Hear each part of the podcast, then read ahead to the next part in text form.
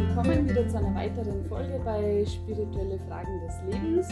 Letztes Mal habe ich einen Walter interviewen dürfen und diesmal habe ich seine Frau da, die Martina. Hallo Martina. Ja, hallo Veronika, grüß dich. Schön, dass du die Zeit genommen hast. Ich freue mich auf das Gespräch. Ich freue mich auch. Äh, danke, dass du mich eingeladen hast. freue mich sehr drauf, ja. Wann hast du von der Lehre von St. Balsing erfahren? Also ich komme ursprünglich aus Kroatien. Das Mhm. war damals Jugoslawien ähm, und ich lebe seit äh, 20, mehr als 20 Jahren in Deutschland. Und das sage ich jetzt ein bisschen, um die Hintergründe zu erklären, Mhm. äh, weil überhaupt ähm, das Leben damals äh, in Jugoslawien und äh, mein Familienleben und so ist sehr stark geprägt gewesen von Sozialismus. Und in Sozialismus sollte oder dürfte äh, man jetzt nicht so sehr gläubig sein. Also es Ja. war nicht erwünschenswert. Egal welcher Glaubensrichtung. Egal welche Glaubensrichtung, ne? weil diese Ideologie oder Religion war eigentlich eben Kommunismus. Mhm. Und äh, jeder, der ein bisschen anders gedacht hat, war wirklich ähm, so wie auf einer schwarzen oder roten Liste. Also es Mhm. war nicht sehr, es war nicht sehr gut, auch um beruflich weiterzukommen und auch im privaten Leben. Und so ist es gewesen, dass zum Beispiel meine Oma, sie war sehr, sehr gläubig, äh, weil ihr Vater war eigentlich römisch-katholischer Pfarrer, der mal praktisch sich verliebt hat und dann musste er sich entscheiden damals, ob er dann äh, seine Frau heiratet und dann sich äh, zu dem Kind ähm, Bekennt. bekennt genau. Äh, und er hat sich natürlich für die Familie entschieden und er hat sogar eine Petition geschrieben, den Bischof von Zagreb, dass er, ob, ob es nicht möglich wäre, das alles gleichzeitig zu machen. Also Mhm. Pfarrer sein und Familie zu haben, was natürlich nicht möglich war. Okay, also das wurde Fall- abgelehnt. Das wurde abgelehnt. Mhm. Aber das war noch am Anfang des Jahrhunderts. Also das war noch vor dem Sozialismus war das Mhm. Ganze, die ganze Lage. Und das war so, äh, eben, dass äh, sie sehr gläubig war. Und das hat natürlich auch meine Familie, also das ist die Mutter von meinem Vater, sehr stark geprägt.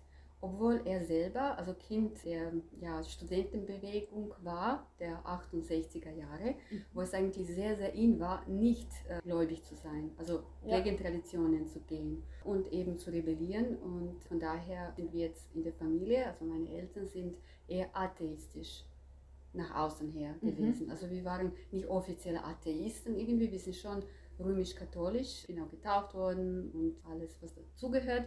Aber eben, wir waren jetzt so praktizierende Christen. Ne? Wir Mhm. sind nicht regelmäßig in die Kirche gegangen.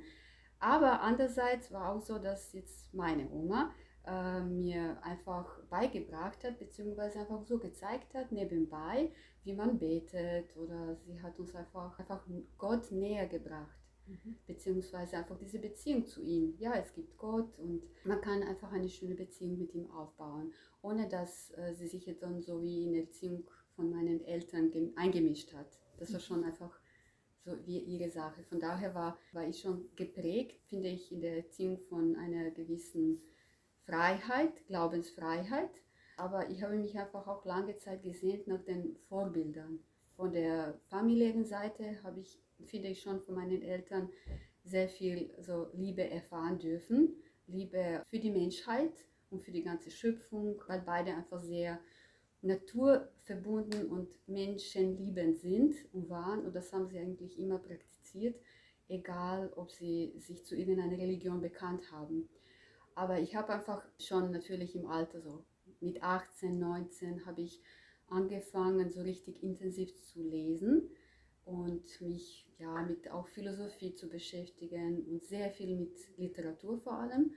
Und ich habe in einem Moment geglaubt, dass das das Höchste ist, dass der Mensch eigentlich ein Wissen erlangen muss. Und das finde ich bestimmt in den Büchern, also ein tieferes Wissen über das Leben.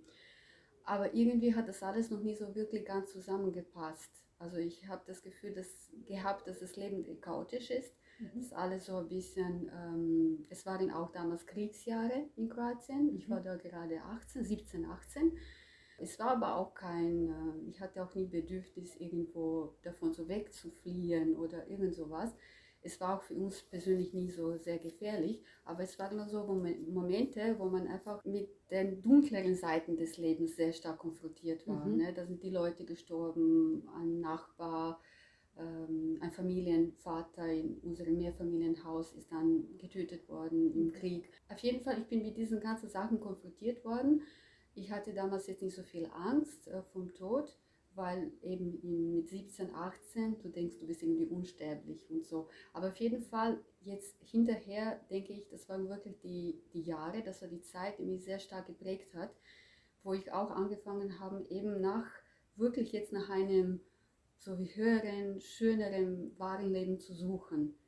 Ähm, und das war aber auch nicht so ganz, ganz bewusst. Also mhm. ich wusste jetzt nicht, aha, ich suche jetzt nach etwas. So jetzt keine klare Entscheidung oder dass das man sich gedacht hat, äh, irgendwas geht ab oder ja, so? Ja, das war eigentlich auch Versuch in verschiedenen Facetten des Lebens einfach was zu finden, im Versuch in Freundschaft, das irgendwie diese Fülle des Lebens mhm. zu erfahren oder in Liebe, in Verliebtsein, in, in Kunst, eben in Literatur. Und dann hat man einfach immer wieder gesucht und dann hat man festgestellt, ja, aber das reicht nicht aus. Das ist irgendwie, hat man schon so viele Enttäuschungen auch erlebt. Das war alles immer sehr, sehr kurzfristig. Ne? Es hat nicht mhm. lange gedauert und es hat einen wirklich auf Dauer nicht wirklich so erfüllt. Mhm. Ne?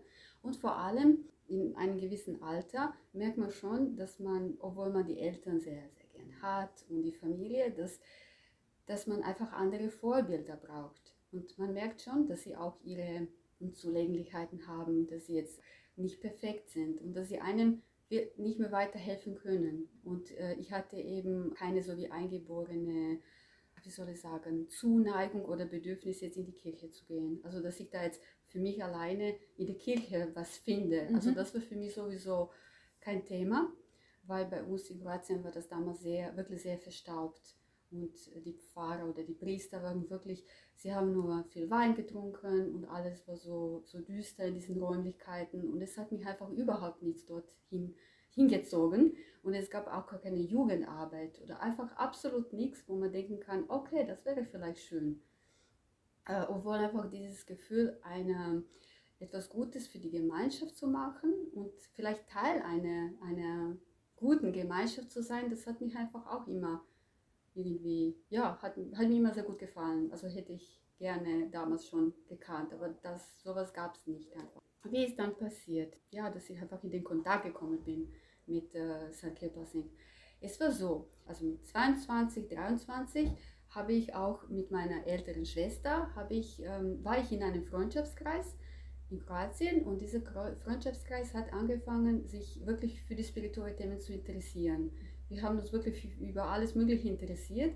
Wir haben dann uns einfach ausgetauscht, was gibt so alles und dann habe ich auch zum ersten Mal gehört, aha, da gibt es Meditationen und da gibt es irgendwie ja, verschiedene, verschiedene Wege. Es gibt irgendwie ein inneres Leben und die Leute sind mehr als jetzt nur der Körper oder Intellekt oder Emotionen. Mhm. Also das ist wirklich das Erste.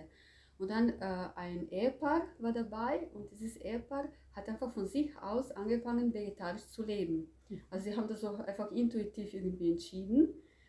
War sehr, sehr wahrscheinlich, weil so haben sie uns das gesagt. Und dann, ähm, ja, und dann sind sie kurze Zeit danach nach Deutschland zu einer Freundin gegangen. Sie hat sie dort eingeladen.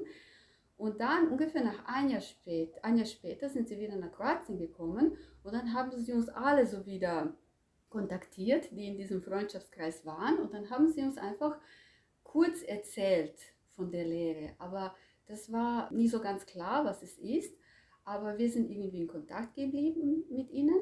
Und dann war auch so, dass einfach von Österreich aus kamen Leute in der Nähe von meiner Heimatstadt äh, und sie haben einen Vortrag gemacht. Und da zuerst ist meine Schwester hingegangen und ich war während dieser Zeit in Zagreb, habe ich studiert. Und ich habe das alles nicht so mitbekommen, was da wirklich los war. Und dann war eben meine ältere Schwester war auch sehr interessiert. Sie hat auch über die Dinge gehört, die über die Lehre sprechen. Ne? Sie hat das alles so erfahren, aber sie hat mir jetzt nicht sofort alles erzählt, sondern sie, war, sie ist dann nach St. Gilgen gefahren in das Zentrum, wo sich die Leute treffen, die eben sich über die Lehre von St. Gebasik austauschen. Und dann hat sie aber nach Hause eine Biografie, ein Buch mitgebracht und aber auch so, ja, so, so Schreiben, Hefte und einiges über die wichtigsten Dinge. Und dann habe ich äh, mir gedacht, okay, also sie mag dann ihr Ding, das ja, und dann war ich aber sehr neugierig und ich wollte irgendwie nicht zugeben, dass ich mich auch sehr stark interessiere. Ich wollte so wie meinen Weg gehen. Dann habe ich mir das einfach kopiert. Ich bin dann in die Stadt gegangen, so ein Copyshop damals musste man noch, und habe ich mir kopiert und dann habe ich ihr nicht gesagt. Und dann habe ich dann in meine Wohnung da, in Studentenwohnung, habe ich dann selber gelesen und da war ich wirklich absolut äh, begeistert von den Dingen. Zum Beispiel, ja, ähm, zum Beispiel St. Kippa Singh hat geschrieben, ja, stand in diesen Heften, dass wir einfach alle so wie äh, Kinder der positiven Kraft sind und dass wir alle zusammenkommen werden und äh, dass wir eben Tropfen vom Ozean der Liebe, der Allbewusstsein sind und viele, viele Dinge, die ich wirklich einfach absolut sehr, sehr schön fand, die ich als eher als Wissen so wie erkannt habe, das ist ein Wissen und das ist jetzt nicht irgendwie ein Glaube. Mhm. So für mich ganz klar, da ist etwas, was jetzt so wie zu entdecken gibt. Mhm. Ne? Nicht etwas, aha, ich muss nichts machen, sondern etwas, ja, was, was mich jetzt wirklich sehr interessiert hat, aber auch berührt hat. Ich hatte auch schon so ein paar Tränen in den Augen, wo ich das gelesen habe. Okay, und dann bin ich zu so einem Vortrag gegangen, dann habe ich noch ein bisschen mehr erfahren, dann habe ich gesehen, aha, was sind das für Leute, die sich so ne, mit diesen Dingen befassen. Und ich hatte wirklich sehr guten Eindruck. Ne? Das waren einfach ganz nette Menschen, so Österreicher, die uns einfach, ja, ja, du, ja, schon äh, einfach so wie normal, einfach. Mhm nett, ernsthaft, aber dann haben sie mir gleich erzählt, ich habe sie gleich ausgefragt ein bisschen, dann haben sie erzählt, ja, sie haben auch Kinder und ja, einfach über, über ihr Leben und dann haben sie uns eingeladen, dass wir auch nach Österreich kommen, damit wir uns noch ein bisschen mehr anschauen. Ne? damit wir vielleicht die Leute auch kennenlernen, mhm. die sich jetzt mit diesen Dingen befassen und so. Und eben das war auch für mich sehr wichtig, weil dann habe ich einfach auch mir diese Leute angeschaut und ich hatte das Gefühl gehabt, alle sind einfach normal und das ist jetzt die Voraussetzung, äh, sich für die spirituellen Dinge zu interessieren, äh, nicht ist irgendwie anders auszuschauen oder irgendwie, weißt du, so ein bisschen keine neue Religion. Keine neue Religion oder du, du brauchst jetzt keine äußere Zeichen tragen oder so. Mhm. Ich wusste am Anfang nicht. Mhm. Also von einer Seite, ich wusste, das ist jetzt so ein Inder, der mhm. diese Lehre äh, ja so, so herausgegeben hat oder uns näher gebracht hat, das wusste ich schon, aber ich wusste nicht, ja, wie lebt man das hier im Westen? Wie sind die Leute, die das so verstanden mhm. haben, die das so leben? Und eben da, wo ich gesehen habe und im Gespräch habe ich herausgefunden, ja, das ist etwas, was du einfach eben als Teil des Lebens, ähm, äh, du musst nichts ändern, ja, so wie du gesagt mhm. hast, musst du nichts, nichts ändern, sondern du kannst dich weiter so kleiden, wie du dich gekleidet hast. Du musst eigentlich nicht einmal äh, an einem Raum gehen, du musst nicht einmal in irgendeinen Tempel oder Kirche gehen oder so, sondern du hast das einfach im Prinzip immer in dir, mit dir. Und ja, das fand ich einfach auch schön obwohl ich da auch nicht irgendwie alleine in meinem Kämmerlein bleiben wollte, sondern die Zeit, die ich auch mit äh, diesen Leuten verbracht habe, sage ich jetzt so wie Community oder so eine Gemeinschaft, die fand ich aber auch besonders schön. Also das mhm. hat mir auch einfach besonders, ja, es hat mir auch Spaß gemacht, mit ihnen zusammen zu sein. Und ich habe gesehen, das sind die Leute, die, die sich jetzt nicht so sehr, äh, ja, die mich einfach, die, die alles Positive an mir gesehen haben. Also die, die sehr angenehm waren und es waren einfach, keiner hat irgendetwas von dir gewollt oder erwartet, mhm. sondern es ist einfach eher, ja, sehr, sehr natürlich und normal gewesen. Und da bin ich einfach, da bin ich einfach, ähm, ab und zu sind wir dann nach Österreich gefahren, aber in Kroatien äh, waren wir praktisch mit meiner Schwester und noch diesem Ehepaar und noch ein paar Leute, waren wir eigentlich die Ersten, die in Kroatien überhaupt über die Lehre mhm. von von St. Kirpasing was erfahren haben. Mhm. Weil bis dann hat keiner was einfach gewusst. Es gab auch nirgendwo was zu lesen. Es gab auch in keiner Bibliothek was zu lesen. Einfach nirgendwo. Ne?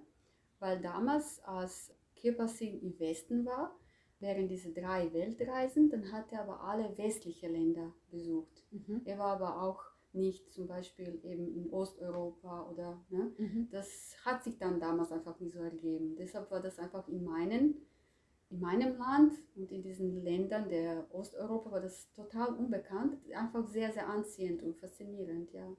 Genau. Und hast du dann da einen Walter kennengelernt, oder? Ja, ich habe eigentlich Walter, äh, genau, durch die Lehre ne, mhm. ne, von St. Kleppersing habe ich ihn kennengelernt. Äh, und dann aber in Österreich. Mhm. Ne? Der kommt aus Deutschland, aber wir haben uns hier ja, kennengelernt. Mhm. Mhm. Österreich verbindet. Österreich verbindet, auf alle Fälle. Österreich ist so die Brücke ein bisschen ne? zwischen Osten und Westen Ja. eigentlich, ja. Schon, schon. Das hat uns schon verbunden. Und dann ist es einfach auch so gewesen, dass sich dann, wir haben auch so schnell, schnell gesehen, dass wir so wie auf dem gleichen Weg sind und wir auch so wie diesen Geme äh, Weg gemeinsam gehen wollen. Das Mhm. hat sich aber auch relativ schnell herauskristallisiert, ja.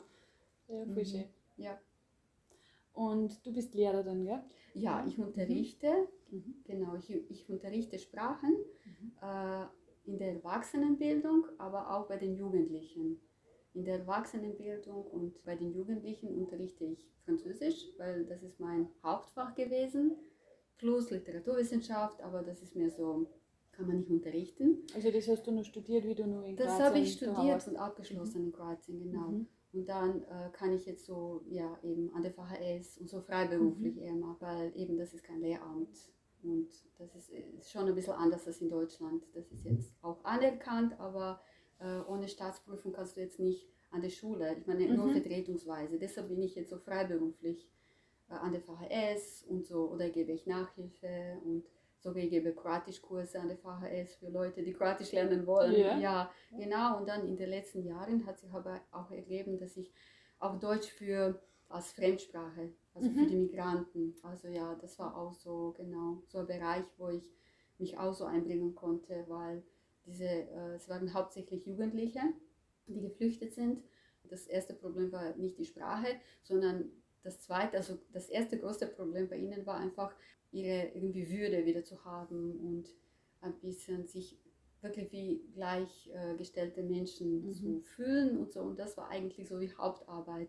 Und auf zweiter Stelle stand eigentlich eher dieser ja, Sprachunterricht, ging es immer so wie nebenbei, obwohl sie da auch dadurch noch mehr gelernt haben, wenn sie sich so wie angenommen gefühl, gefühlt haben.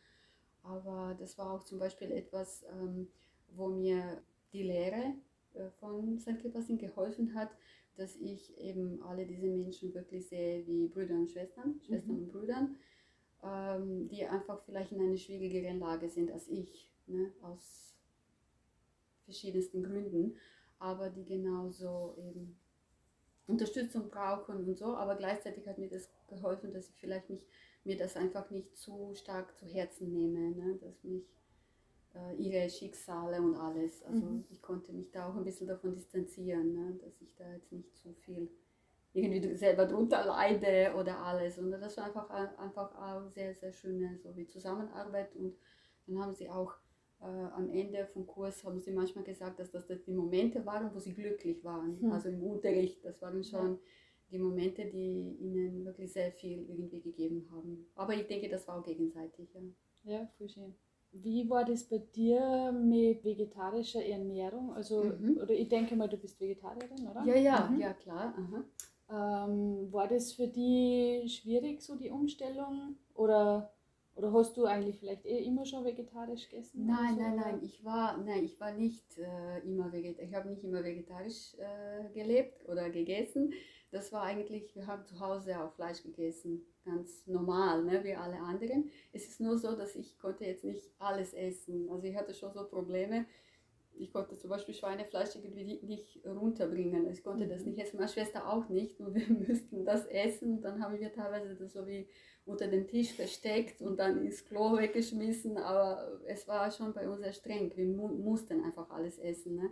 Das war einfach auch Zeichen irgendwie des Wohlstands. Ne? Oder Ja. man wird gesund, man muss gu- gut genug essen und so. Das war schon immer ein bisschen ein Problem, dass wir nicht viel davon essen wollten.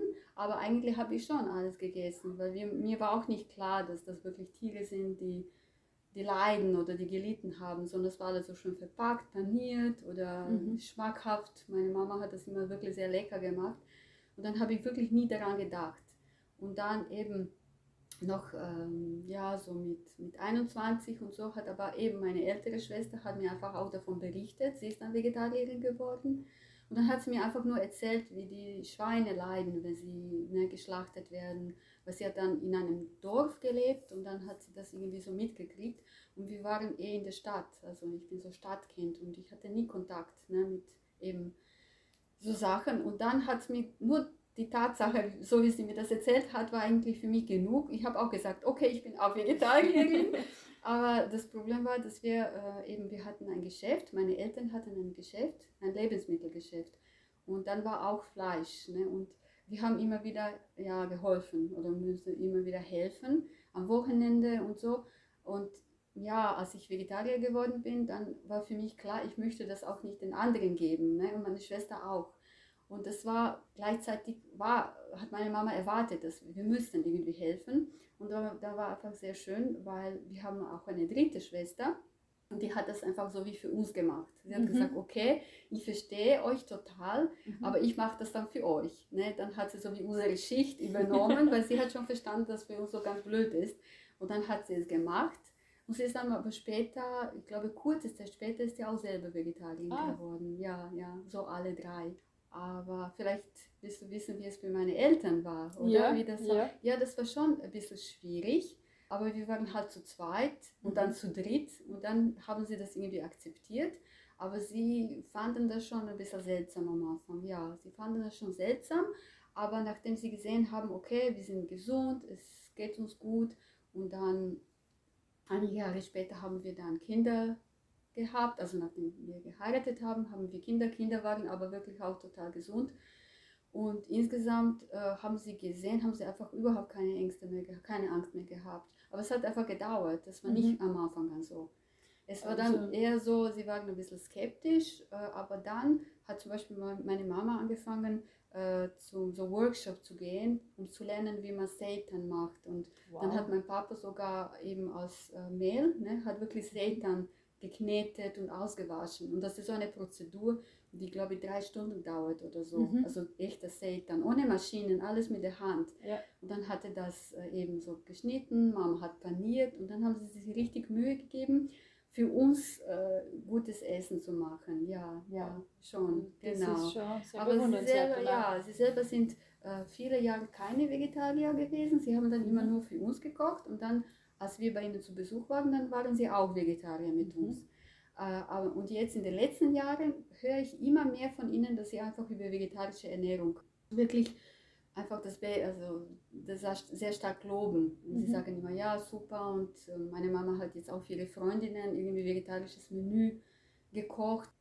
Ja, mit Druck erreicht man eigentlich eh gar nichts. Nein, weil nein, da geht es oft eher nicht. in die verkehrte Richtung oder so. Ja, ja, ja. Ja, ja und wir haben immer einfach miteinander immer versucht, äh, jetzt das Essen nicht so ein großes Thema zu machen. Mhm. Also überhaupt schon so über gute Rezepte zu reden und eben, äh, ja, meine Mama eigentlich erfährt sehr gerne von uns, was man alles so vegetarisch essen kann mhm. und dann bereitet sie das oder schaut zum Beispiel im Internet.